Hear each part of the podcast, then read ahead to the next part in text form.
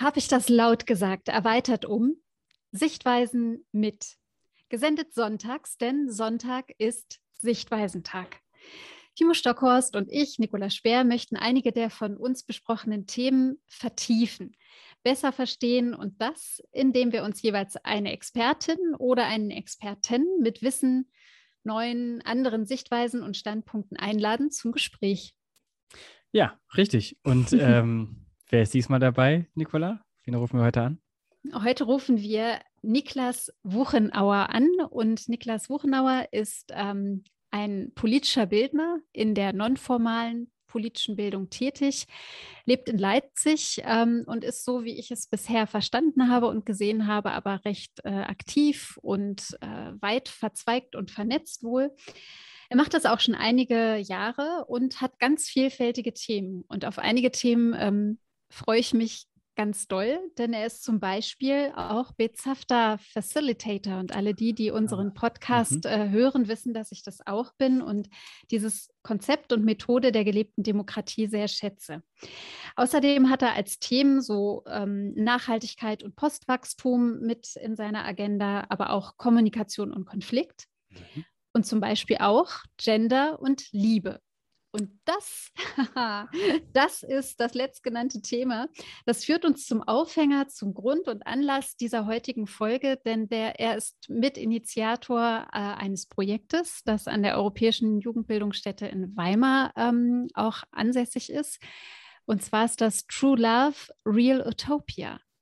Mhm. Und darüber bin ich gestolpert und habe gedacht, also da würde ich doch jetzt gerne mal nachfragen, was Liebe und Beziehung in der politischen Bildung macht. Und deshalb haben wir den beide eingeladen. Ja, ist ja super. Das klingt spannend. Ich würde sagen, dann rufen wir einfach mal an. Wir rufen ihn an.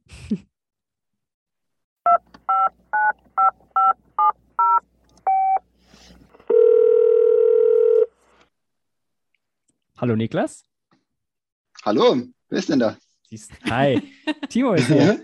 Freut mich, dass es geklappt hat. Hallo Timo. Ja, Hi. mich auch. Bin schon ganz neugierig. Ja, ich auch. Und die dritte im Raum ist auch noch da. Hallo, hier ist die Nicola. Genau. Hi. Sehr schön. Hallo Niklas. Gut, dass es geklappt hat und wir jetzt zusammen sitzen. Ähm, für alle wieder, es ist virtuell. Wir sind an verschiedensten Orten ähm, jetzt hier und schauen auf den Bildschirm. Ähm, ja, Einige haben was sehr Warmes an. Nee, wir eigentlich alle, ne? Ich habe schon einen Schal um, hier. es ist kalt und äh, anscheinend auch bei dir. Niklas, dürfen wir verraten, in welcher Stadt du bist? Ja, ich bin in Leipzig und das Wetter hier ist ähm, auch nicht viel besser als bei euch, schätze ich. Nee, ne? Grau, trübe und echt ein bisschen kühl. Genau. Ja, also da es freut man sich fast, dass man Zoom-Meetings auf dem Terminkalender stehen hat und nicht den Blick nach draußen wenden muss. genau. In diesem Sinne, ja, und ich habe in, in dem voreinsprechenden Text, da habe ich ja schon so ein bisschen verraten, ähm, also A, wer du bist, ähm, mit den Informationen, die du mir auch gegeben hast. Und ich habe erzählt, warum wir dich eingeladen haben. So, und das will ich jetzt noch mal ganz kurz so ein bisschen skizzieren und dann würde ich dich einfach bitten, ergänzt das mal, korrigiere oder wie auch immer. Also, es geht um Folgendes. Es geht um ein internationales Projekt mit dem Titel True Love, Real Utopia. Und wenn ich es richtig auf der Internetseite unter diesem Namen auch verstanden habe, dann findet das jetzt schon zum zweiten Mal statt und startet in drei Tagen mit äh, der ersten Woche online und zwar mit dem ähm, Titel Was ist Liebe? Und dann gibt es noch drei weitere digitale Wochen im Dezember und die haben Titel, die da lauten Liebe, Familie, Elternschaft. Das zweite ist Liebe und Sexualität und das dritte Beziehungen, Zusammensein. Und im März 2020, da soll dann Corona, wir denken alle ganz optimistisch. Im März 2020 soll es ein Präsenztreffen in Weimar geben. So. Und ich habe diese Ausschreibung auch immer bekommen über einen Verteiler von der Europäischen Jugendbildungsstätte in Weimar und habe gedacht, ja, spannend, klingt gut. Aber wie geht das mit politischer Bildung zusammen? Und jetzt bin ich total neugierig, was du, was du aus dieser Frage machst und was du uns da vielleicht berichtest. Genau. Ja, ich auch. Beziehungsweise ich bin vor allem gespannt, was, ähm, was wir da zusammen auch ähm, mhm. rausbekommen werden. Vielleicht erst noch mal so ein bisschen ähm, ein, ein kleiner Rundumschwenk zum, zum Hintergrund des ganzen Projekts. Du hast total recht, es ist das zweite Mal, dass wir ähm, mit diesem Projekt quasi unterwegs sind. Und dass wir das jetzt im Online-Bereich auch machen, ist sozusagen der zweite Teil dieses, dieses Experiments, ähm, der uns dieses Mal so ein bisschen durch Corona natürlich äh, vor die Nase gelegt wurde. Wir haben uns das ähm, nicht so selbst ausgesucht in der Art.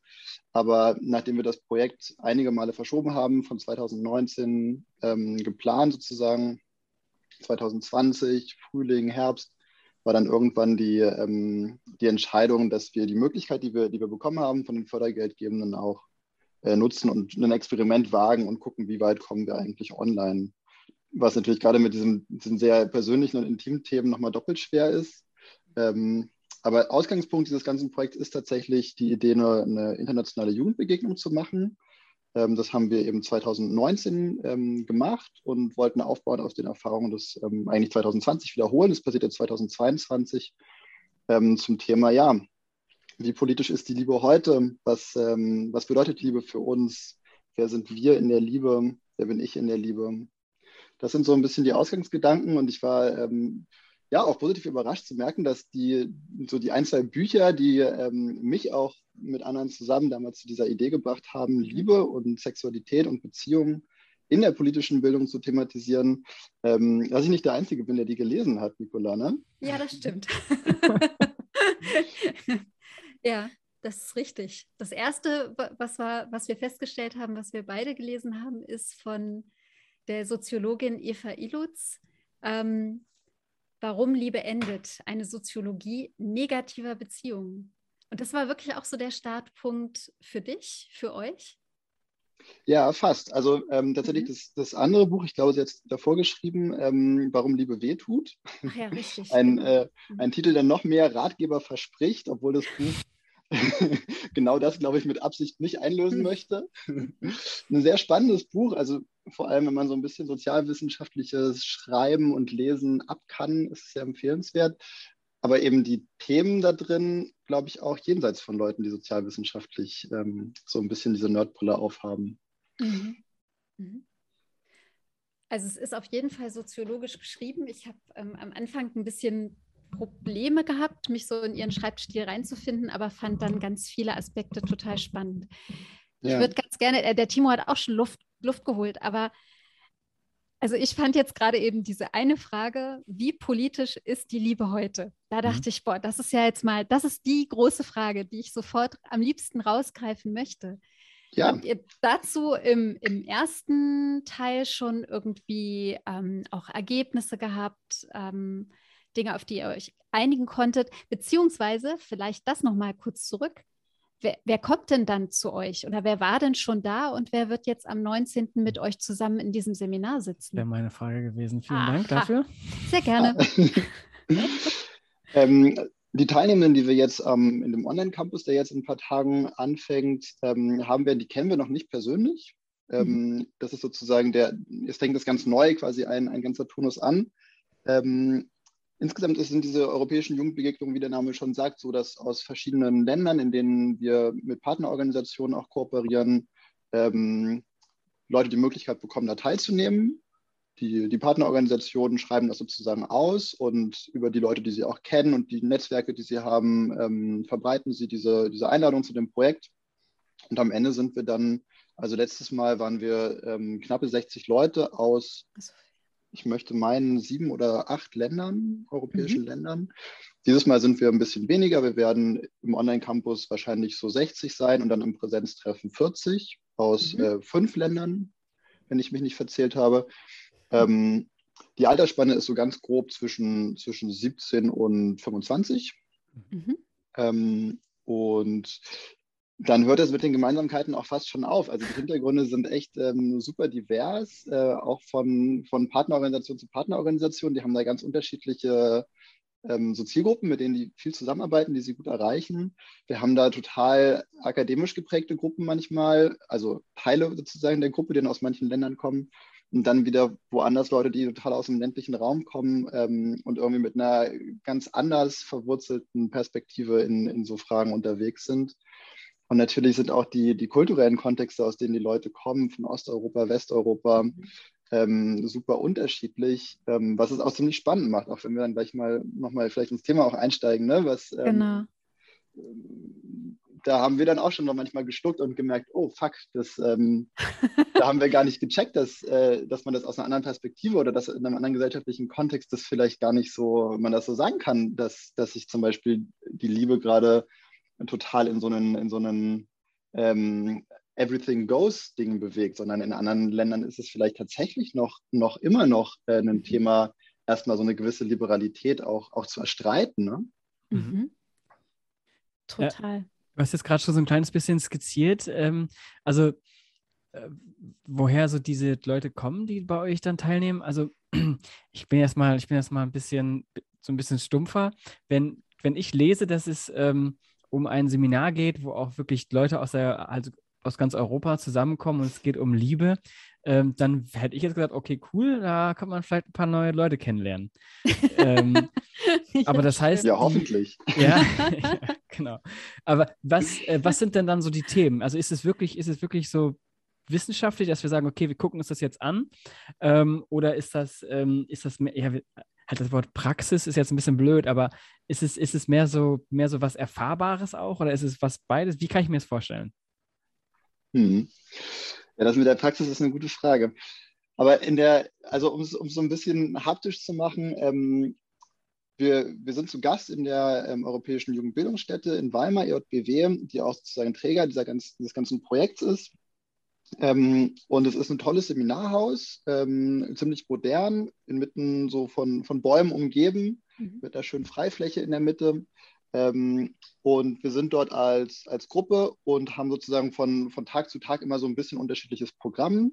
Zum Teil haben wir, oder ein, ein wichtiger Teil sind natürlich, dass wir einfach Workshops haben, die sich dann zum Teil auch über ein, zwei, drei, vier Tage sozusagen ziehen und für so einen inhaltlichen roten Faden ähm, in natürlich kleineren Gruppen als 40 Leuten, sondern eher dann irgendwie mit, mit 15 Leuten oder sowas zusammen mhm. ähm, diskutieren und gucken natürlich auch, was, was, was liegt oben auf, was, was treibt unsere Teilnehmer ganz konkret um.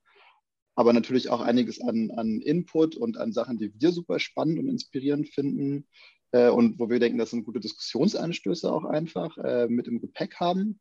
Zum Beispiel, was wäre ja, ein Diskussionsimpuls? genau. Also, was zum Beispiel, also es sind so viele Sachen, aber eine Sache, ich muss das auswählen, ne? Eine Sache, die zum Beispiel ähm, das letzte Mal bei unserem letzten Präsenzseminar äh, in, in, Griechenland war das ähm, total, ähm, total gut angekommen ist oder total gut funktioniert hat, um in die Diskussion zu kommen, war so ein Workshop über die Geschichte der Liebe. Mhm.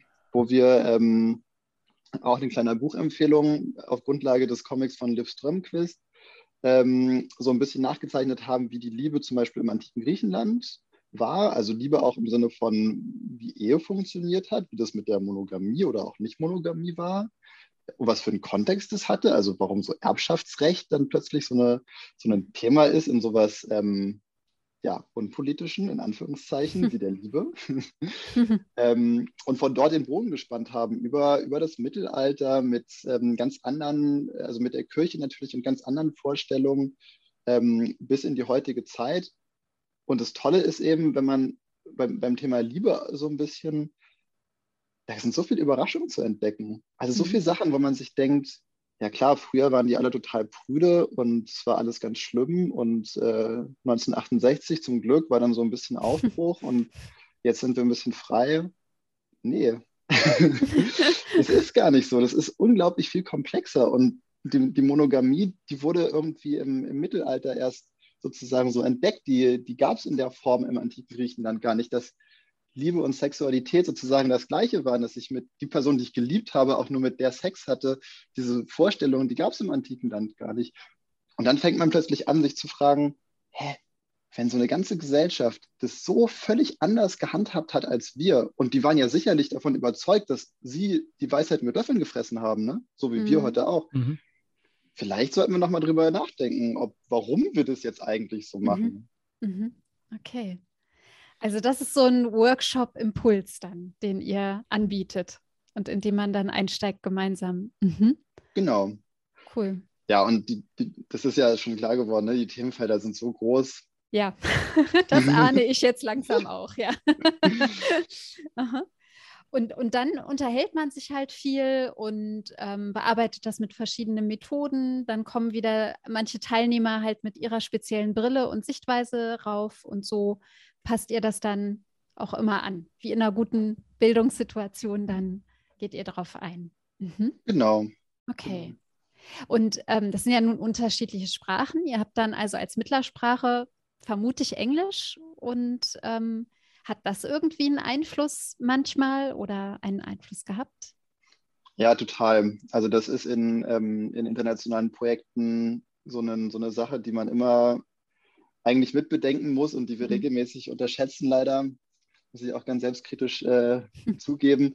Ähm, sich nicht in der Mutter, also ich kann es natürlich auch nur so ein bisschen äh, vermuten, aber meine Erfahrung ist schon, dass sich nicht in der eigenen Muttersprache unterhalten zu können, immer ein totaler, totaler, totales äh, verstärkendes Element ist, was so diese ja. ganze Unsicherheit in einem Thema, in dem man natürlich jetzt auch nicht Experte ist, das wollen wir ja auch gar nicht, mit mhm. Leuten, die man neu kennenlernt, was toll ist, aber auch natürlich Unsicherheit auch Stress, ja. an einem neuen Ort ist, ja, wo alle um einen mhm. drumherum natürlich auch nicht die Muttersprache können und auch nicht immer Englisch so superflüssig läuft. Ja, also da, mhm. das muss man mit berücksichtigen, dass, dass da mhm. Leute kommen äh, oder dass die Grunddynamik mit ein bisschen mehr. Unsicherheit geprägt ist. Mhm. Mhm. Okay, das heißt, ähm, okay, das muss man mit bedenken, also eine Sprachbarriere oder zumindest nicht so das ganz, ganz easy going, auch über Emotionen oder so dann zu sprechen, ähm, äh, ist da auf jeden Fall mit enthalten. Und dann hat aber ja deine Kollegin, die das mitmacht, die Katharina, ich weiß jetzt den Nachnamen nicht mehr, den habe ich mir nicht gemerkt. Ja, hallo, Katharina, liebe ja, Grüße. Genau, sagte mal Timo. Timo. Timo grüßt immer, ich jetzt auch. Und die hat ja zum Beispiel auf der Internetseite hat die äh, ein Zitat ähm, quasi unter ihrem Bild mitstehen. Äh, ich übersetze das jetzt mal frei. Also Liebe und Sexualität ähm, erscheinen so privat, aber sie sind doch äh, auch sehr politisch zur gleichen Zeit.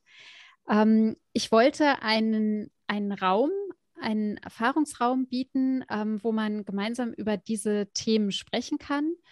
Ähm, und gerade weil diese Themen oft mit Tabu und Scham belegt sind. Räume, die ich mir für mich selbst gewünscht hätte. Ich nehme an, das sagt Katharina, Räume, die ich mir selbst für mich gewünscht hätte als Jugendliche, als junge Erwachsene, also so im Rückblick. Hm, was ist denn für euch da dieses also was sind für euch dann vielleicht so die zwei, drei wichtigsten Aspekte nochmal so benannt in der Vorbereitung und Durchführung? Also create a safe space, das ist ja generell, wenn ich mit Jugendlichen oder wenn ich mit Menschen arbeite, ähm, über bestimmte Themen ist es immer wichtig ja, dass ich dafür auch Sorge trage als, als Teamleitung oder als Seminarleitung. Aber für diese Themen nochmal im Besonderen, das geht so ein bisschen, finde ich, zurück auf die Frage von Timo. Da kann ich dann halt gut wen kennenlernen oder so, oder mache ich das nur, nur inhaltlich? Also ja, vielleicht kannst du da nochmal kurz drauf eingehen. Mhm. Ja, total. Also wir merken das vor allem natürlich auch daran, dass die, ähm, die Bereitschaft von den Teilnehmenden, sich auf so, so bestimmte Themen einzulassen, gerade in diesem Feld, was ja sehr, sehr nah ist an, an den Menschen dran, ähm, natürlich auch damit zusammenhängt, wie, wie sicher sie sich fühlen. Und da kriegen wir auch, also da gibt es so eine Range, in der wir da arbeiten können und in der wir auch ähm, mit guten Kennenlernmethoden, mit irgendwie, ne, auch den Raum dafür bereitzustellen, dass die Leute sich, sich eben kennenlernen können und diesem diesem mhm. Wunsch, einfach auch mal so ein bisschen rauszufinden, wer ist noch da und wer seid mhm. ihr eigentlich. Mhm. Da, da, bieten wir natürlich viel an, gerade am Anfang. Ähm, und trotzdem gibt es da irgendwo so eine, so eine Grenze, wo die Leute dann nicht mehr so viel tiefer gehen in einem Kontext, der so unvertraut ist und mhm. ähm, wo die Erfahrungen auch so unterschiedlich sind. Ne? Die Kontexte, das, was Leute für normal halten oder als normal auch beigebracht bekommen haben. Mhm. Ähm, und wir versuchen mit dem sozusagen, also das ist gar nicht, in meinen Augen gar nicht unbedingt ein, ein, ein Handicap oder so ein, so ein Defizit, sondern ähm, das ist der, der Bereich, in dem wir arbeiten. Mhm. Und wir versuchen da eher so ein bisschen, also unser Ziel ist eigentlich eher, dass die Leute so ein paar Impulse, also positive Impulse mitnehmen. Ja. Ne? Also so für sich selbst auch natürlich äh, ganz konkret so Gedanken mitnehmen wie, hm, vielleicht, vielleicht habe ich diese Grenze immer ähm, da gesehen, vielleicht ist die gar nicht so absolut oder vielleicht ist dieses oder jenes gar nicht so unvorstellbar oder vielleicht, ähm, warum kenne ich eigentlich, warum habe ich eigentlich noch nie darüber nachgedacht, ähm, warum ich auf diese Art von Mensch besonders stehe. Was sagt mir das eigentlich über mich? Wenn Leute mit solchen Gedanken am Ende nach Hause gehen, und zwar nicht, weil wir sie ihnen so eingetrichtert haben, ne, sondern weil sie so, einen, so eine Neugier dafür ähm, ein bisschen entdeckt haben, mhm. Darüber weiter nachzudenken und es nicht alles nur als so ein, das ist so, das hat so zu sein, mhm. ähm, Thema äh, erlebt haben, dann ist, glaube ich, schon ein wichtiger Teil, also dann sind wir schon, haben wir schon ein wichtiges Ziel erreicht, würde ich denken.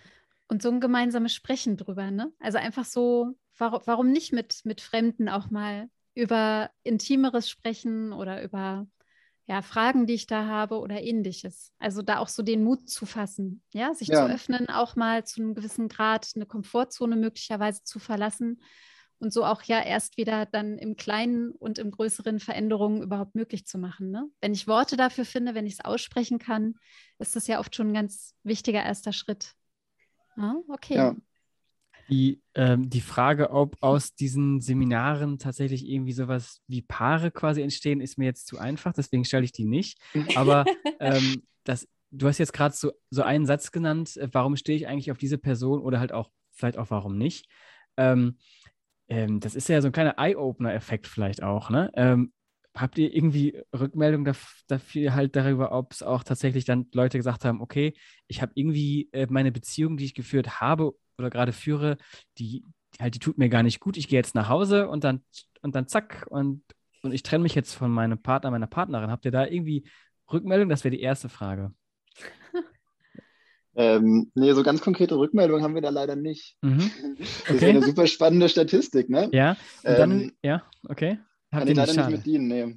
Ähm, und dann wäre ich die zweite Frage tatsächlich, ähm, ähm, das würde mich auch tatsächlich interessieren, halt die Hintergründe. Also sind das vielleicht vermehrt Singles, die zu euch kommen oder tatsächlich Menschen in einer Beziehung oder wenn ja, ist das eine gute Unterscheidung? Also, weißt du, ich suche gerade nach diesem, wann würde ich, also ich persönlich daran teilnehmen? Vermutlich vielleicht, wie gesagt, nur um, das wäre der erste Schritt. Ich weiß, dass man da dann richtig viel erfahren und lernen kann. Ähm, aber vielleicht der erste Schritt wäre, naja, ich will tatsächlich, ich habe Lust auf Spaß und ich will mal gucken, wer so noch in der Welt Lust auf Spaß hat. Das wäre vielleicht so der allererste Gedanke. Aber weißt ihr da was darüber Bescheid? Also wie die Hintergründe der Person so sind, gerade in diesem halt Bezug Liebe, Sexualität. Ähm, weiß nicht, kann man das sagen? Also wir, wir fragen Leute natürlich da jetzt nicht im, im Vorfeld so detailliert aus, dass wir da die Möglichkeit hätten, so eine Statistik zu führen. Ähm, wir haben da ganz Verschiedenes. Also ich würde schon äh, denken, dass so die Tendenz eher ist, dass die Leute Singles sind, ähm, von dem, was ich mitbekommen habe. Ähm, wir hatten aber auch schon bei der letzten Begegnung ein, ein Paar, was auch als Paar sozusagen teilgenommen hat. Mhm. Mhm. Ähm, die, die Motivation der Leute ist nicht immer von vornherein so schon, äh, schon, also da kommen nicht immer Leute, die von vornherein die Motivation haben, wir wollen was in unserem Liebesleben ändern. Ne? Ja. Oftmals, und das ist ja auch total legitim, ist einfach so ein Interesse für, so ein Interesse für dieses Thema. Ähm, ein Aspekt von, von dem, wie politisch ist Liebe, ist natürlich auch, dass sozusagen mit der, mit der, die Frage ist, wie kommt es eigentlich, dass wir diese, diese ganze Fürsorglichkeit, diese Empathie, die wir in Liebesbeziehungen für so grundlegend und unverzichtbar halten, mhm. dass wir die, sobald wir so unsere Wohnung verlassen oder unseren Freundeskreis verlassen, plötzlich so ein Stück weit eintauschen gegen so einen harten Panzer. Ne? Das ist nochmal auch so ein Zugang, mit dem manche Teilnehmenden auch kommen und der so das, ja, irgendwie so die zweite große Seite dieser Medaille Liebe und Gesellschaft darstellt. Ähm, Genau, also es ist jetzt nicht so, dass wir da, dass wir da einen konsequenten Therapieersatz machen mit den Seminaren. Ja, okay. Wir wollen ins Persönliche gehen und ähm, da werde ich, das werde ich auch immer verteidigen, dass wir das so machen. Ähm, aber es ist keine Gruppentherapie für Beziehungsfragen. Äh, mhm. Okay. Ja, das, das, ist, das ist gut. Und vielleicht noch kurz, du hast jetzt, du hast es jetzt schon mehrfach gesagt, ähm, Liebe ist politisch und es gibt mehrere Aspekte. Aber vielleicht können wir so einen Aspekt mal ein bisschen andiskutieren. Äh, also was ist das Politische oder ein Teil, den du vielleicht am liebsten, ich sag mal, auch Leuten erklärst, weil der vielleicht nicht so offensichtlich ist oder worüber du gerne sprichst? Warum ist Liebe politisch? Was ist tatsächlich das Politische daran? Sind so viele. Also ein, ein Aspekt, ich weiß nicht, ob es der ist, der sozusagen am meisten zeigt, wie politisch das Ganze ist, aber der, der mich mit am meisten umtreibt, auf jeden Fall, ist so ein bisschen diese Tabuisierung von, von, von Liebessachen, auch von, von Fragen rund um Sexualität. Ähm, und dass darüber tatsächlich auf eine Art wenig gesprochen wird. Ne? Also wir sind sozusagen oversexualized, weil uns an jeder Straßenecke ähm, eine halbnackte Frau, mhm. ja, muss man dann tatsächlich auch so sagen, ähm, entgegenspringt. Und auf der anderen Seite äh, könnte man fast meinen, im gleichen Ausmaß haben wir verloren, benennen zu können, was wir eigentlich, wonach wir uns eigentlich sehnen. Also mhm. was eigentlich die Sehnsucht ist, die in uns anspringt, wenn wir die Werbung über den Bildschirm flimmern sehen mit dem glücklichen Paar, was sich in den Armen hält und ne, die Geborgenheit, die da eigentlich symbolisch dargestellt wird, für die haben wir die Sprache so ein bisschen verloren. Das gilt auch irgendwie nicht als cool, habe ich das Gefühl, mhm. ähm, zu sagen, ich sehne mich nach Geborgenheit. Aber ich hätte Bock, mal wieder jemanden aufzureißen dagegen. Mhm. Das kann man irgendwie sagen. Das gilt das dann als, ähm, mhm ja, man ist dann irgendwie weltoffen oder, oder nicht prüde, wenn man das sagt. Über die Geborgenheit zu reden, ist irgendwie schwieriger. Ähm, und das ist auf jeden Fall, was mich umtreibt. Und ich glaube, das hat, ich habe es jetzt schon so ein kleines bisschen angedeutet, unter anderem was mit Medien zu tun, mhm. hat was mit äh, Werbung zu tun. Es hat aber auch was mit äh, Geschlechterstereotypen zu tun, mhm. einfach mit ähm, ja, Geschlechterrollen auch, die in denen Stärke demonstriert werden muss damit, dass wir zum Teil Liebe und Sexualität als so eine Art Konkurrenzkampf begreifen. Ja? Ähm, und das führt nicht dazu, dass Leute, oder das macht es jungen Menschen, die wir ja auch alle mal waren, also ich kann da auch aus Erfahrung reden, äh, nicht einfach sich in diesem Dschungel, der dann irgendwann so, indem man so neu eintritt in irgendeinem Alter, Stück für Stück, ähm, auf eine Art zurechtzufinden, in der man sich selbst auch irgendwie wiederfindet. Ne? Mhm. Mhm. Ja. Oh, da habe ich gerade auch ganz viele Andockpunkte, aber ich weiß gerade noch nicht, wo ich, wo, woran, ob jetzt an diesem, das jugendliche Selbst, das man mal war, oder an dem, was ich jetzt gerade so, was mir jetzt gerade begegnet oder was einfach aktuell ist. Genau, das, das, ist ein guter Punkt. Guter Punkt. Da, da möchte ich auch noch kurz nachfragen. Ähm, genau, weil Liebe und Sexualität hört ja nicht auf mit 25, ne? Also ähm, ich, bin, ich, bin, jetzt, ich bin jetzt über 30 äh, leider. nicht leider, Quatsch, ich bin super gut drauf. Schöne Grüße an alle, die auch so alt sind. Ähm, ähm aber das hört ja nicht auf. Das heißt also, ähm, wenn man ich, also wie gesagt, ich bin jetzt noch nicht, ich bin jetzt noch nicht so super alt, dass ich mein, Re, halt mein Leben rekapitulieren kann und sagen, okay, das war jetzt dieser Lebensabschnitt halt und dieser, aber in gewisser Weise, wenn man auch umzieht, neue Leute kennenlernt, es wiederholt sich ja schon ein kleines bisschen, in gewisser Art und Weise, neue Leute kennenlernen, vielleicht auch neue Leute sich neu verlieben, keine Ahnung was.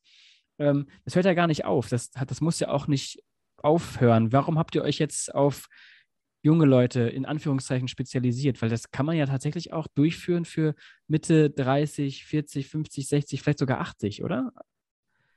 Ja, auf jeden Fall. Ich glaube, das ist auch die, ähm, das sozusagen Großwerden des Projekts, was, was, so eine, was so ein bisschen im Raum steht, ob das passieren wird, ob, ob wir das machen werden. Ähm, diese, dieses, diese Idee und dieses Thema ähm, wegzubringen von dem reinen Format der, der internationalen Jugendbegegnungen und zu überlegen, ob man damit auch nochmal an andere Zielgruppen so ein bisschen anknüpft. Ich glaube, also ich glaube, es wäre total wertvoll, wenn es das gäbe. Mhm. Ähm, da, da wir, also das Team, was sich sozusagen bisher diese Sachen geplant und auch durchgeführt hat, da wir auch alle eher so um die 30 sind, mhm. ähm, werden wir keine, glaube ich, keine älteren Zielgruppen, also keine, ja, keine Zielgruppen, die deutlich älter sind als wir, ähm, sinnvoll begleiten können. Ja, das ist dann Quatsch, irgendwie Leuten, die eine ganz andere, also von der Lebensrealität, in die man sich nur hypothetisch hineinversetzen kann, ähm, andocken zu wollen. Mhm. Das müssen dann andere Leute machen, aber ähm, es ist jetzt ja auch nicht so, dass es das nicht gäbe. Ne? Also ich denke da gerade an die School of Life in, genau. ähm, in England. Oder ah, in Berlin gibt es die auch. Berlin gibt es die mittlerweile auch. Mhm, genau. Ja. Genau, die machen ja so ein bisschen so, so auch in die Richtung. Ich, ich habe da nie selbst teilgenommen, ne? ich kann das mhm. nicht so gut vergleichen, aber ähm, mhm. genau. Die, genau, da, da ist so dieser Grundgedanke. Ne? Also ich, äh, ich, ich bin jetzt ein bisschen älter als ihr, aber ähm, ich kann diesen Gedankengang nachvollziehen, dass du sagst, also jetzt als um die 30-Jähriger würde ich jetzt vielleicht gerade nicht mit um der um 40 oder 50-Jährigen sprechen, weil da möglicherweise dann andere Andockpunkte sind. Also was mich jetzt gerade so umtreibt, ist, ähm, also dass ich immer noch glaube, und ich spreche jetzt für Deutschland oder für die europäischen Bereiche, die ich kenne, die, wo ich einfach Bezüge zu habe, ähm, dass, dass es diese Erzählung halt nach wie vor gibt, dieser romantischen Liebe, dieses einen oder der einen, die man mal trifft.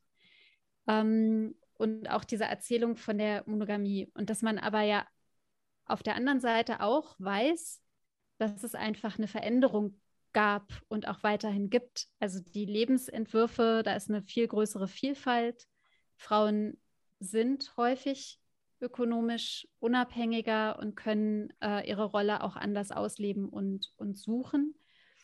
Ähm, das heißt, was aber trotz allem dann da so drin hängt, ist ja, dass wenn ich dann jetzt zum Beispiel ähm, eine gescheiterte Beziehung habe, eine gescheiterte Ehe oder ähm, plötzlich allein bin, egal in welchem Alter, aber ich würde sagen, mit zunehmendem Alter wird eben dieses Alleinsein dann auch noch mal schwieriger oder wird, wird ähm, kritischer betrachtet, dass das oft so ein Versagen dann ja ist. Also da hat jemand, äh, so ein persönliches Versagen steht dann da einfach möglicherweise mit im Raum. Und vielleicht dann, und dann sind wir wieder bei dem, was du beschrieben hast, so durch Medien, finde ich, also warum ist jemand allein? Mangelnde Attraktivität und das kann physisch sein, Fitness sein, das kann aber auch Status sein oder finanzielle Ressourcen. Ähm, also wie wird damit auch so umgegangen? Das ist dieses Ideal der Liebe, das Ideal der Beziehung, der Paarbeziehung, das zu zweit sein. Und auf der anderen Seite, finde ich, erleben wir mehr und mehr und auch durch die Corona-Pandemie, finde ich, ist das ja nochmal so klar geworden. Also ähm, Einsamkeit wurde wieder mehr zum Thema und ähm, man hat über Alleinsein auch wieder gesprochen. Ähm, häusliche Gewalt in Beziehungen hat zugenommen. Also, naja, es sind jetzt gerade sehr, sehr viele Assoziationen, die ich habe, aber ähm, ich glaube, also diese Vielfalt, der wir gerade so in, in Deutschland oder einigen der europäischen Länder gegenüberstehen, das ist so ein, das ist so ein das ist so ein Füllhorn, ja, das ist total divers, aber wie betrachten wir uns gegenseitig? Also ist man erwachsen nur in einer Paarbeziehung? Ist man nur vollständig, wenn man zu zweit lebt? Hm, solche Dinge gehen mir auch durch ja. den Kopf. Aber ich weiß nicht, ob das zum Beispiel für die 17- bis 25-Jährigen schon ein Thema ist oder ob es da nicht noch darum geht, überhaupt erstmal die Vielfalt auszuprobieren und auszu, also zu versuchen und sich selber vielleicht auch irgendwie zu finden. So. Hm. Echt, witzigerweise würde ich fast an der Stelle ein kleines bisschen widersprechen, weil ich so das Gefühl habe, ähm, auch wenn ich so ein bisschen in, in, in, also ich hatte mit einer guten Freundin letztens genau so ein Gespräch, witzigerweise, wo sie ähm, die hat nämlich jetzt angefangen, vor, vor ein, zwei Jahren ähm, Frauen auch zu daten und meinte, also die, den Gesichtsausdruck im Gesicht, werde ich nie vergessen. Die war, die war fix und alle mit den Nerven und meinte, ey, sie hat eigentlich so viel Bock, das auszuprobieren und ihr ist auch völlig klar, dass das nichts dagegen spricht, so, ne? Aber immer wenn sie, wenn sie mit einer Frau im Café sitzt und ein Date hat und ihr das plötzlich wieder einfällt, dass es ein Date ist, dann will alles in ihr wegrennen. und sie muss sich dann irgendwie so, sie muss es dann hinbekommen, dass sie das vergisst sozusagen über die ganze Zeit, weil dann ist eh alles cool, ne? Dann, dann, dann, dann läuft es irgendwie. Aber sobald ihr sie so in diese Außenperspektive einnimmt, fuck, ich sitze hier mit einem Date, in einem Date mit einer Frau, mhm. ähm, hat sie einen Fluchtreflex, so, ne? Und die ist in meinem Alter so um die 30. Ähm, ja, ich, ich, ich fürchte, ne, vielleicht ist es auch gut auf eine Art, ne? aber ähm, ich glaube, dieses Ausprobieren ist ähm, ein ganz schön langer, ein ganz schön langer Prozess, wenn man da, wenn man das, wenn man da sozusagen mit diesem Anspruch rangeht, ähm, wirklich alle seine Entscheidungen ähm, oder alle, alle so Glaubenssätze, die man irgendwann mal aufgestellt hat, auch nochmal auf die Prüf, auf den Prüfstein zu legen. Mhm. Aber was ich auf jeden Fall total toll finde, ist so die Bandbreite, die du jetzt auch nochmal aufgemacht hast an Themen, ne? weil das ist tatsächlich die, die auch dann halt überfordernde Bandbreite, mit der wir versuchen zu arbeiten, von sozusagen Geschlechterverhältnissen, ähm, Sexismus und ähm, Gewaltformen, gewaltförmigen Beziehungen. Mhm. Fängt ja schon viel früher an bei der Frage, was sind toxische Beziehungen oder ja. was sind ungesunde Beziehungen versus was wünschen wir uns eigentlich in Beziehungen. Ähm, und diese Frage nach diesen, nach sozusagen den persönlichen Themen habe ich da so ein bisschen bei dir auch rausgehört. Ähm, die, die gibt es tatsächlich und, und das ist immer total spannend in Gesprächen über die, über die Liebe. Ähm, ich habe das Gefühl, ganz viele Menschen gehen so davon oder haben so sehr schnell so eine erste Assoziation, wenn es darum geht, welche persönlichen Themen eigentlich in der Liebe verhandelt werden. Und dann ja. sind es ähm, je nachdem, mit wem man dann quatscht, kommt man dann erst auf das große Thema Einsamkeit oder man kommt erst auf das große Thema ähm, Selbstwertgefühl, Selbstvertrauen oder man kommt auf das große Thema so Vertrauen, sich fallen lassen können. Ne? Und es gibt noch viele andere. Und mein, mein Eindruck ist immer in diesen, oder wo ich das jetzt so, schon mit so ein paar Leuten ähm, so erlebt habe, dass, da, dass wir da ganz oft schon, schon in diesen Gesprächen darüber spüren, ähm, wie, wie die Liebe, gerade weil wir nicht so viel darüber reden, so ein Sehnsuchtsort für das ist, was wir uns eigentlich unter einem guten Leben vorstellen. Mhm. Mhm. Und da sind natürlich die Vorstellungen ganz unterschiedlich und auch, wenn man das psychologisch ausdrücken möchte, sozusagen das, was wir vielleicht auch an Unverarbeitetem aus unserer ersten äh, Liebeserfahrung, nämlich der mhm. frühkindlichen, ne, der, der familiären Liebesbeziehungen mhm. äh, mitgenommen haben. Ähm, da ist natürlich die Bandbreite da. Und, und da kann man aber auch ne, Raum geben, dass Leute sich dessen so ein mhm. bisschen bewusst werden und das nicht mhm. mehr nur als so ein Gefühl, sondern auch als was, was ein, ein Bild hat und eine Erinnerung hat vielleicht. Ja. Ein Stück weit besser greifen können. Das ist ein erster Schritt in so eine Richtung, ne? Mhm. Aber mhm. immerhin. Ja. Ja, finde ich spannend. Finde ich auch spannend. Mhm. Und ähm, ich will mal vielleicht keine Ahnung, ob das jetzt daran anknüpfen kann oder ob das ein bisschen die Erweiterung ist. Du hast gerade ähm, vorhin mal erzählt, ähm, dass ihr ähm, mit verschiedenen kulturellen Hintergründen, natürlich auch die Teilnehmenden haben halt verschiedene kulturelle Hintergründe und auch eine, auch eine, eine unterschiedliche Auffassung davon, was Liebe ist. Das hast du ja gerade eben auch nochmal gesagt. Muss man ja nicht nur innerhalb Deutschlands ja schon wahrscheinlich, also jede, jede Person hat seine eigene. Aber ähm, was ich halt gerne mag, ist halt zu gucken, okay, wie ist es bei uns? So, ich sag mal, so ein, so ein Standard, in Anführungszeichen, Status quo. Ähm, wenn wir halt nach links und nach rechts gucken, was würdest du denn jetzt vielleicht so sp spontan sagen, was äh, müssten wir Deutschen, in Anführungszeichen, vielleicht lernen von, also über das Thema Liebe, Sexualität, wie man damit gesellschaftlich äh, umgeht? Oder ähm, müssen wir gar nichts mehr lernen? Äh, machen das die anderen alle in Anführungszeichen nicht so gut wie wir. Das sind jetzt alles äh, sehr oberflächliche aber, Begriffe. Aber du weißt, was doch, ich meine. Ja, aber es gibt doch gar nicht das eine, oder? Von dem man jetzt lernen könnte, oder? Das wäre jetzt gerade so. Also welchen, welchen, Standard meinst du jetzt? Naja, ich, zum Beispiel der, der Standard der Liebe, äh, Mann und Frau, Monogamie von äh, äh 25 angefangen und dann bis 80 zusammen, ewig zusammen. Äh, und Kinder nur, und genau. Ehegattensplitting und alles ist gut. Genau, genau. Also so okay. wie es halt politisch auch gesteuert und gewollt ist. Das ist vielleicht politisch. Das ist vielleicht so mein Standard. Mhm. Und, dann mhm. und dann schauen wir nach links, keine Ahnung. Ich, ich habe noch nie darüber gesprochen, deswegen weiß ich nicht. Aber vielleicht machen es die Portugiesen oder die Spanier oder die, die Ungarn oder wer auch immer dann zu euch kommt, hat er so, hä, warum macht ihr das denn so? Also das, irgendwie sowas vielleicht. Also aber im Ehegattensplitting würden viele wahrscheinlich anfangen sagen, hä, was macht ihr da? Da haltet ihr doch die Frau in einer Abhängigkeit, ist doch doof. Zum Beispiel. Ja, mit, mit Freundinnen aus Österreich, die, die schütteln da auf jeden Fall immer den Kopf und sagen sich, okay, warum schenkt der Staat jetzt den Leuten, die sich äh, zum Standesamt bewegt haben, jeden ja. Monat 2000 Euro? Ich habe es immer noch nicht verstanden. ähm, also das ist eine total tolle Frage, vor allem, ähm, weil sie ja so ein bisschen davon wegkommt, immer nur zu glauben, man müsste irgendwie die, die westeuropäischen Werte irgendwo hin exportieren. Ja. ähm, so, also ich kann das nicht umfassend genug eigentlich beantworten. Eigentlich habe ich da nicht so genug Ahnung von, aber so zwei Sachen, die mir so einfallen ad hoc, auch wenn ich nochmal unsere letzten äh, Projekte Revue passieren lasse, ist einerseits, ähm, dass ich so vor dem, vor dem Vergleich mit ähm, zum Beispiel Teilnehmern aus Osteuropa, mhm. ist mir in der einen Jugendbegegnung total klar geworden, dass es ähm, in, in Deutschland vielleicht manchmal dann auch so eine Tendenz gibt, ähm, oder so einen, einen, krassen Perfektionsanspruch auch manchmal an die Liebe gibt. Also das ist auch alles, was du aufgezählt hast, ist ja auch alles so ein bisschen ähm, potenzielle Stressfaktoren. Ne? Ja. Also, wann ist der richtige Zeitpunkt, um das Kind zu bekommen? Wie viele Jahre Berufseinstieg sollte ich schon gemacht haben? Ähm, in welchem Monat genau sage ich meinem Chef, dass ich schwanger bin mhm. äh, oder ein Kind bekomme? Ähm, wie genau sieht das jetzt rechtlich aus, dass ich im Kündigungsschutz bin? Melde ich mhm. eine Risikoschwangerschaft an oder nicht? Wie mhm. machen wir das jetzt mit dem, mit dem ähm, Elternurlaub? Ähm, kann ich noch Karriere machen oder ist sie kann vorbei? Kann ich noch Karriere machen? Mhm. Also auch alles mhm. Sachen, wo, wo auch einfach gesellschaftlich der Druck natürlich mhm. ähm, höher geworden ist, weil, weil auf Arbeit ist der Druck höher geworden.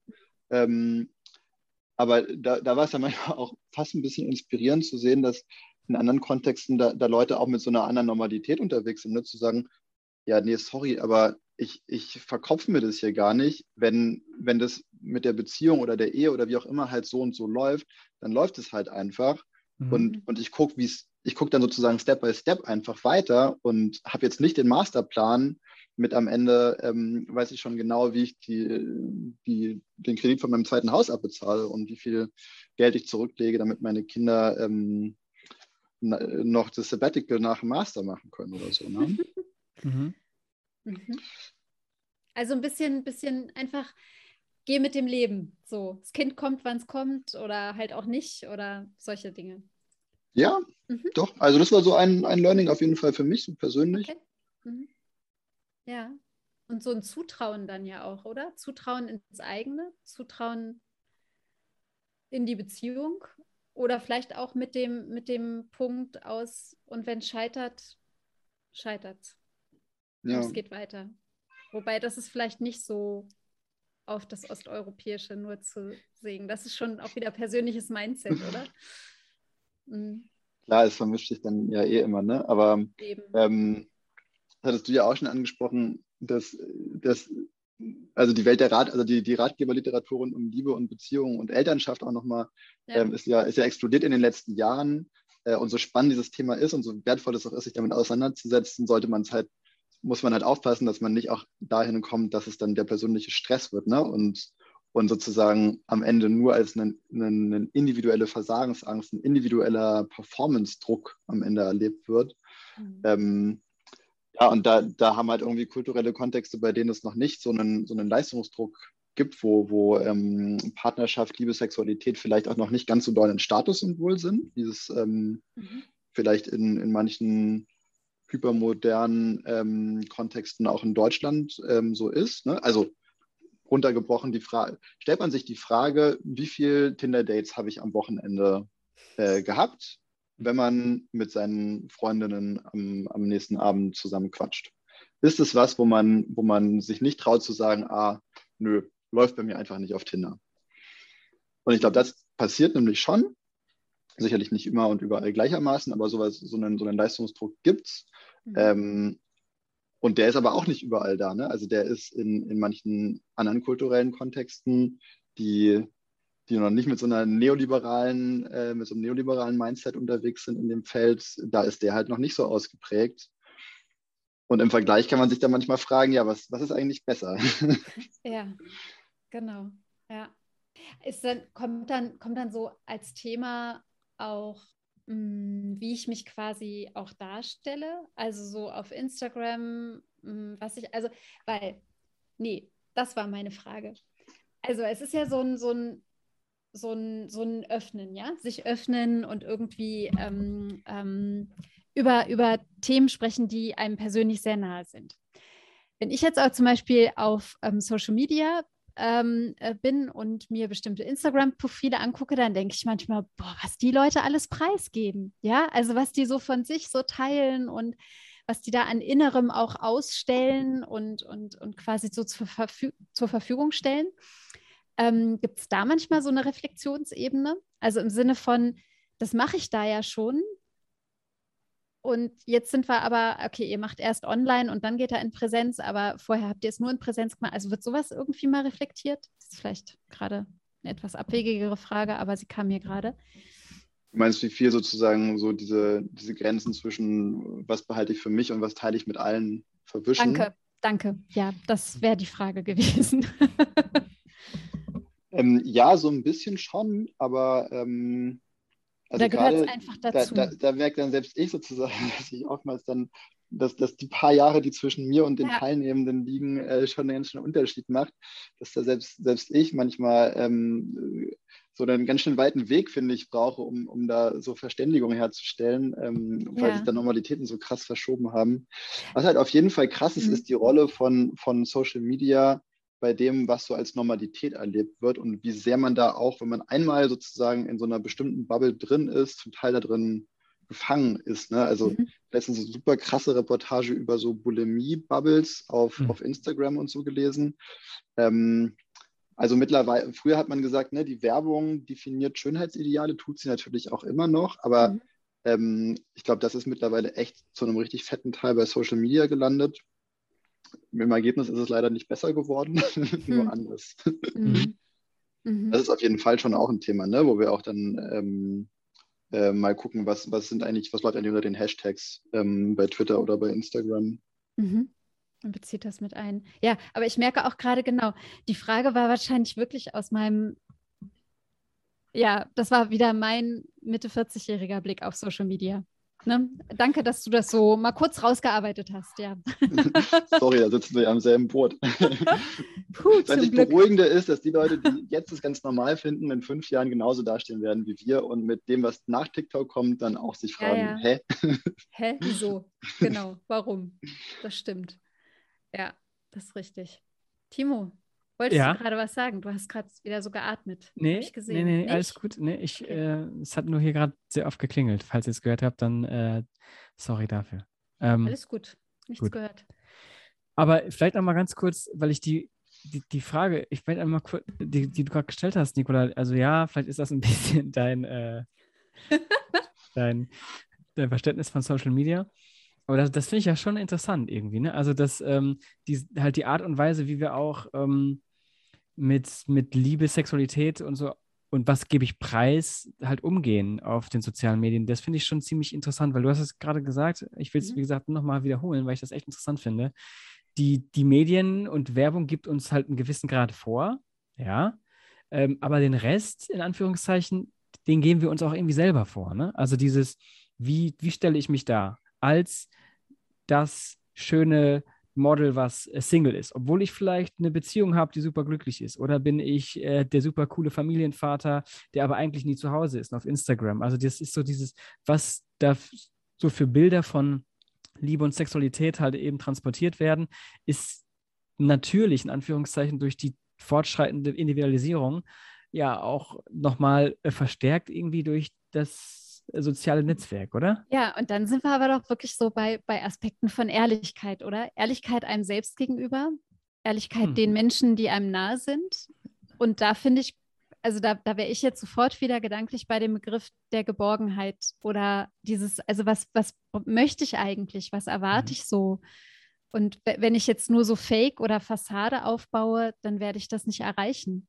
Also finde ich, ja. das ist, ähm, wäre für mich nicht so kompatibel, ein Stück weit. Ja, das ist auf jeden Fall auch eine spannende Frage. Ich habe gerade noch gedacht, dass das ja auch eigentlich, ähm, was, was Social Media ja auch kann, gerade weil es sozusagen von, von uns allen, also in der Tendenz jedenfalls, mhm. ähm, produziert wird und nicht nur von ein paar großen Medienkonzernen ähm, geplant wird, ähm, ist ja, dass es uns natürlich auch so einen krassen Spiegel einfach vor, vor, vorstellt, was gesellschaftliche Werte gerade sind. Ne? Und mhm. das ist ja an, an für sich eigentlich schon ein krasses, ähm, ein krasser Fakt zu merken, dass wir, wenn wir, dass das, worauf es ankommt, wenn wir uns präsentieren, im, in dem, was gerade wichtigster öffentlicher Raum ist, nämlich Social Media, äh, also kommunikativer Raum, ähm, dass es da um, um Aussehen, also bei Frauen um, ähm, ja, um, um Körper, um sexualisierte Körper geht. Ähm, bei Männern, das Beispiel mit, der, mit, der, mit den aktiven Vätern, die zumindest ähm, nach außen hin aktiv aussehen, ähm, ist so ein Punkt, wo sich krass was verschoben hat. Also mhm. das wäre ja vor, ist es in manchen Teilen Deutschlands sicherlich immer noch, aber vor zehn Jahren wenn man da hätte man dafür ja wahrscheinlich die erste Abmahnung bekommen, wenn man äh, ein Foto von sich mit einem Kinderwagen als Mann gemacht, also in bestimmten Kreisen. Ich, nicht alles über einen Kamm scheren. Überspitzt, natürlich. Und das ist halt super spannend, einerseits sozusagen zu, einfach zu merken, was für krasse Werte haben wir da eigentlich verinnerlicht, was tun wir uns selbst auch an. Also dieses, ne, dieses Bild, dass irgendwie äh, fremde große Mächte uns dazu zwingen, ähm, uns, uns so darzustellen, was, was man sich vielleicht noch ein bisschen einreden konnte ähm, vor 30 Jahren. Das ist ja in Zeiten von Social Media völlig klar, dass, dass wir mittlerweile ganz viel an, an dem, was wir auch kritisieren, in uns selbst auch tragen und deswegen auch uns eben mit uns selbst auch beschäftigen müssen mhm. und nicht mehr nur sozusagen mit der Institutionenkunde des Feldes Politischen schon abgedeckt ist. Mhm. Und andererseits ähm, natürlich auch bei den Werten, bei denen man sagt, ähm, doch, aktive Vaterschaft, da, da gibt es an und für sich jetzt erstmal nichts zu kritisieren, mhm. mal diese Rückkopplung zu machen. Wie sieht es eigentlich in der Realität aus? Ist das, was wir da von uns denken, dass wir es sind, ähm, können wir das eigentlich einhalten?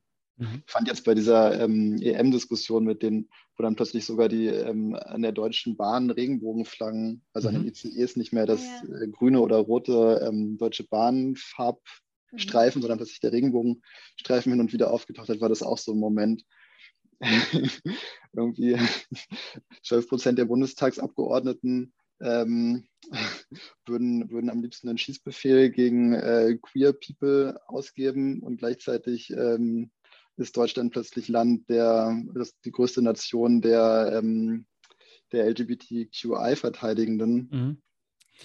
Spannend. Spannend, ja, genau, das richtige Wort. Ja, das ist, ja, haben wir uns auch schon mal darüber unterhalten, die Nicola und ich. Das ist mhm. echt, äh, auf der einen Seite ist es, ja, diese Gegensätze, die, die halt nebeneinander laufen und es trotzdem irgendwie funktioniert, in Anführungszeichen, das ist, das ist spannend, ja. Ich finde das, find das spannend. also, Für Betroffene nicht nur spannend, sondern genau, ne? ja, da, voll, voll, ätzend dann wieder, ja. Mh. Naja, ich glaube, da unter diesem Chiffre spannend ist dann auch einfach viel Frustration und Ohnmacht, ähm, die man manchmal gar nicht so aussprechen will, um sich so ja. ein bisschen vor ihr zu schützen. Ne? Aber ja, in Wirklichkeit ja. ist es weniger ja. spannend, sondern einfach nur furchtbar. Mhm. Ja, genau. Ha, also ich merke gerade, ja, wir haben, glaube ich, fast eine Stunde jetzt schon rum. Ja. Ich, ich merke, es, es wird gerade ein bisschen matschiger im Kopf. So, das ist dann meistens so der Zeitpunkt für, gib mir noch eine Tasse Tee, die ich gerade nicht mehr habe, oder ja. lasst uns was kochen oder so. Das geht jetzt wieder so schwierig, ne? Jetzt hier so im Online-Kontext. Das ist so schade. Bei den meisten Gesprächen würde ich mir wünschen, so und jetzt gehen wir alle mal rüber in eine Küche und fangen an zu kochen. Und dabei ja. reden wir weiter. Ja, aber leider. Hast du Hunger, Nicola? Ja, das auch. In meinem Kopf war es die Kneipe, in die wir jetzt gehen können. Ach so, okay. auch gut. Kann man ja verbinden. Alles. Ja, bestimmt. genau. Aber dann würde ich sagen, in diesem Sinne, ähm, wir jetzt, damit wir nochmal irgendwie mit was Positivem abschließen, äh, Niklas, ähm, was war denn der stolzeste Moment in den letzten zwölf Monaten für dich? Das ist eine echt fiese Frage. No pressure. du dürftest diese, diese Zeitspanne auch noch ein bisschen ausdehnen, falls zwölf Monate nicht reichen. Aber ungern. Ach, aber ungern. Aber, aber machbar. Voll. Haben wir bisher allen erlaubt, Timo. Ja. Gewähren, wir... Das gewähren wir auch Niklas. Klar. Ja. Das Stolzeste ist so schwierig, oder? Das haben wir mal rückgemeldet bekommen. Hm? Man sagt ja. nicht der glücklichste. Nee, ist aber auch extra gewählt. Ja, es ist extra gewählt. Das, ähm, das stimmt. Weil ja. wann sagt man, wann sagt man so frei heraus stolz? Zu sehr seltenen äh, Augenblicken, finde ich. Mhm. Könnte auch so, ja. Weil ich wollte gerade nur sagen, es könnte ja auch sein, dass es da einen stolzen Moment gibt, aber einen, den man nicht in einem öffentlichen Podcast Aha. hat. Und das wäre auch in Ordnung. Mhm. Ja, mir kommen ja so mehrere Sachen in den Kopf tatsächlich. Ähm, also eine Sache, wo ich auf jeden Fall, ähm, ja doch, das kann man schon sagen. also eine Sache, auf die ich, ähm, die mir einfällt auf jeden Fall, äh, wo ich stolz drauf bin, ist, dass ich es ähm, geschafft habe in meiner in der Beziehung, in der ich jetzt bin, ähm, über mein, mein Muster zu überwinden, nach ungefähr einem Jahr ähm, kalte Füße zu bekommen, aus Angst, was zu verpassen. Ah. Und dass ich das diesmal hinbekommen habe, ähm, das einerseits ein bisschen auszuhalten und andererseits aber auch innerhalb der Beziehung in die Diskussion zu kommen, mhm. ähm, was könnte man denn verpassen? Mhm. Und ist es überhaupt so, dass man, nur weil wir in einer Beziehung sind, was verpassen muss? Mhm. Und da bin ich auf jeden Fall, ähm, ich weiß nicht, wie viel ich stolz darauf tatsächlich bin, weil ich auch das Gefühl habe, es war auch irgendwie Glück mhm. und nicht nur mein eigenes Zutun, aber dass es so gelaufen ist oder dass ich irgendwas dazu beigetragen habe, da bin ich schon auch ein bisschen stolz. Kann ich, kann ich nachvollziehen und ist was, ist was Besonderes auch. Ja. ja. ja. Mhm. Was sehr Persönliches und ich ihm, am liebsten würde ich darüber jetzt noch richtig lange sprechen, aber. wir müssen die Kneipe irgendwann mal nachholen. Genau, wir besuchen die Kneipe und können darüber sprechen. Zumacht. Das finde ich, ein, find ich ein sehr, ähm, das ist ein schöner Moment. Oder halt, eine, das ist eine schöne Idee. Vielen Dank fürs Teilen. Ja, danke. Gern. Mhm. Danke euch für ähm, die Einladung und ja. ich freue mich auf die Kneipe. ja, wir uns auch, glaube ich. Ich, und dann sage ich einfach jetzt nochmal vielen Dank fürs Gespräch an euch beide und natürlich auch an alle vielen Dank fürs Zuhören. Und ja. äh, dann mach's gut, Niklas. Wir hören bestimmt uns nochmal, sehen uns irgendwie in einem Kontext und dann stoßen wir an. Ja, und viel, viel, Erfolg für das Projekt jetzt genau. und ähm, auch 2022. Das ist eine ganz tolle Sache und ähm, ja, viel Erfolg und viel Freude. Danke. Dann mach's gut. Euch auch alles Gute. Vielen Dank. Bis bald. Ciao. Tschüss. Ciao. Jo, ciao. So, Nicola. Wie fandest du es? Gut und intensiv. Mhm. Und ich glaube, es werden einige Gedanken jetzt bei mir noch weitergehen. Also ich finde es ja ganz spannend. Wir haben Niklas, ähm, also ich habe den angeschrieben. Äh, wir hatten ein paar Mal mit ihm Mailverkehr. Wir haben einen Termin gefunden und ähm, dann haben wir ihn zehn Minuten vor der Aufnahme noch ein bisschen gesprochen. Und mhm. ansonsten war das jetzt halt wirklich ein, ein Kennenlernen im Gespräch, so in dieser Stunde. Und ähm, ich fand, das Sprechen miteinander war, war sehr einfach, ist so, ist so total, ja, es ging einfach ganz schnell und einfach, war da mhm. so eine Ebene des Sprechens und gemeinsamen Zuhörens so möglich. Mhm. Ähm, und ich habe aber gemerkt, weil ich so viele Fragen im Kopf hatte, habe ich manchmal das Problem gehabt, äh, so, so dran zu bleiben, so an allem, weil ich immer dachte, aber kann ich die Frage jetzt noch loswerden oder nicht ja. oder so? Und ähm, also wir haben ja gerade gesagt, wir würden ganz gerne nochmal so in eine Kneipe gehen oder halt vorher was kochen. Ähm, und das zeigt mir irgendwie, na, das Thema ist halt nicht erschöpfend besprochen. Mhm. Mhm. So, ja, vielleicht wäre das jetzt gerade so meine ersten Gedanken. Ja. Und du? Okay, gut. Äh, bei mir ist es, ähm, ähnlich. Also ich finde das, im Vorfeld haben wir uns ja schon mal darüber unterhalten, als du mir das quasi vorgestellt hast, diese, mhm. halt diese Homepage und das Projekt, so von dem, was du da halt gesehen hast. Und ähm, da sind sofort richtig viele Gedanken auf, aufgeploppt, was man okay. sagen könnte, fragen könnte, warum das interessant ist, warum das wichtig ist und, und auch eigene Erfahrungen und so weiter. Und, und jetzt im Gespräch, also ich finde, ich finde es immer wieder spannend und vielleicht auch für alle die, die jetzt noch drangeblieben sind nach so langer Zeit, ähm, das ist ja genauso wie, wie du halt gesagt hast, das ist ja, wir kennen diese Person nicht. Und, und dann reden wir da halt mit dieser Person über manchmal ein Thema, was einfach so riesig ist, dass es überhaupt nicht geht, in einer Stunde quasi alles abzudecken. Das ist unmöglich. Und mhm. sich dann so quasi erstmal rantasten, sowohl ans Thema als auch an die Person. Mhm. Äh, da braucht es eigentlich viel, viel länger Zeit. Und, äh, und das ist, das das habe ich jetzt wieder gemerkt. Das war aber auch bei Schlomo, das war bei Götz, das war quasi bei halt bei allen. Aber hier war nochmal wieder so mhm. deutlich, weil es halt so wirklich, weil es für mich eine Materie ist, in Anführungszeichen, die ich von seiner Perspektive her und von der Art und Weise, wie man damit politische Bildung macht, überhaupt nicht kenne. Ja. Also jeder kann, wie bei so vielen Themen, jeder kann was zu Liebe und Sexualität sagen. Klar. Ähm, Aber, Aber das Aufbereiten, genau, das Aufbereiten und das methodisch didaktisch ja, an, ja. an, Mann und Frau zu bringen. Das ist, ja, und deswegen, also mhm. ich, vielleicht können wir ja nochmal gezielt zu einem Thema einladen. Wer, wer weiß. Wer weiß. Also, und, und nichtsdestotrotz war das für mich ein gelungenes Ja, Gespräch. ja, auf jeden Fall. Und es Ja. geht, also, also das, das bedeutet für mich jetzt nicht, dass man sich erst kennenlernen muss, um Hm. dann tiefer einzusteigen, sondern ich finde es gerade auch spannend zu sehen, dass man Menschen, die man jetzt noch nicht kennt, Ja, ja. ähm, trotz allem gelingend kommunizieren kann ähm, und, und einfach auch ja eine gute und intensive Stunde hat. Ja. Mhm. Finde ich auch. Und das damit- ist mein Fazit für das Gespräch mit Niklas. Das ist ein gutes Fazit. Und ich will, ich will das, ich will es auch eigentlich bei dem Fazit belassen. Ich will nur einmal nur ganz kurz, weil wir haben ja, das sind ja ähm, äh, die Leute, die wir jetzt als Expertinnen und Experten hatten, sind ja, ich sag mal, vom, vom, vom Arbeitstyp Mensch her, also in welcher Richtung sie arbeiten, mit Menschen, Bildung, sehr ähnlich. Mhm. Und das erste Gespräch war mit jemandem, der nicht in diese Reihe passt, in Anführungszeichen. Mhm. Und das war rückblickend viel anstrengender. War und auch ganz und also war anstrengender anders Gespräch. halt genau halt dahingehend, dass es irgendwie ich ich habe äh, nicht getreu dem Motto, habe ich das laut gesagt, Mhm. quasi alles gesagt, was ich oder halt halt gefragt. Ähm, Mhm. So Safe Space, das hatte ich Ja. da nicht. War, war nicht ganz schon, so. Obwohl Lieb, lieber Klaus Leute. ja, Ja. ja, Sie waren, Sie waren ein super Gast bei uns, aber äh, wir waren da auch noch, äh, glaube ich, in diesem jung und For- frisch.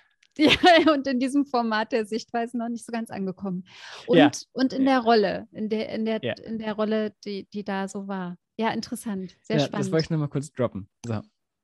cool, Ja, aber auch jetzt eine Reflexion. Aber jetzt Reflexion. uneigentlich und eigentlich ist genau, jetzt wirklich Fazit. jetzt ist auch genau jetzt Feierabend. Ähm, schönen Sonntag allen an alle, die noch zuhören. Äh, Sonntag ist Sichtweisentag. Ähm, genießt den, den Sonntag. Ähm, True Love oder so und bis nächstes Mal. Ciao. Auf bald.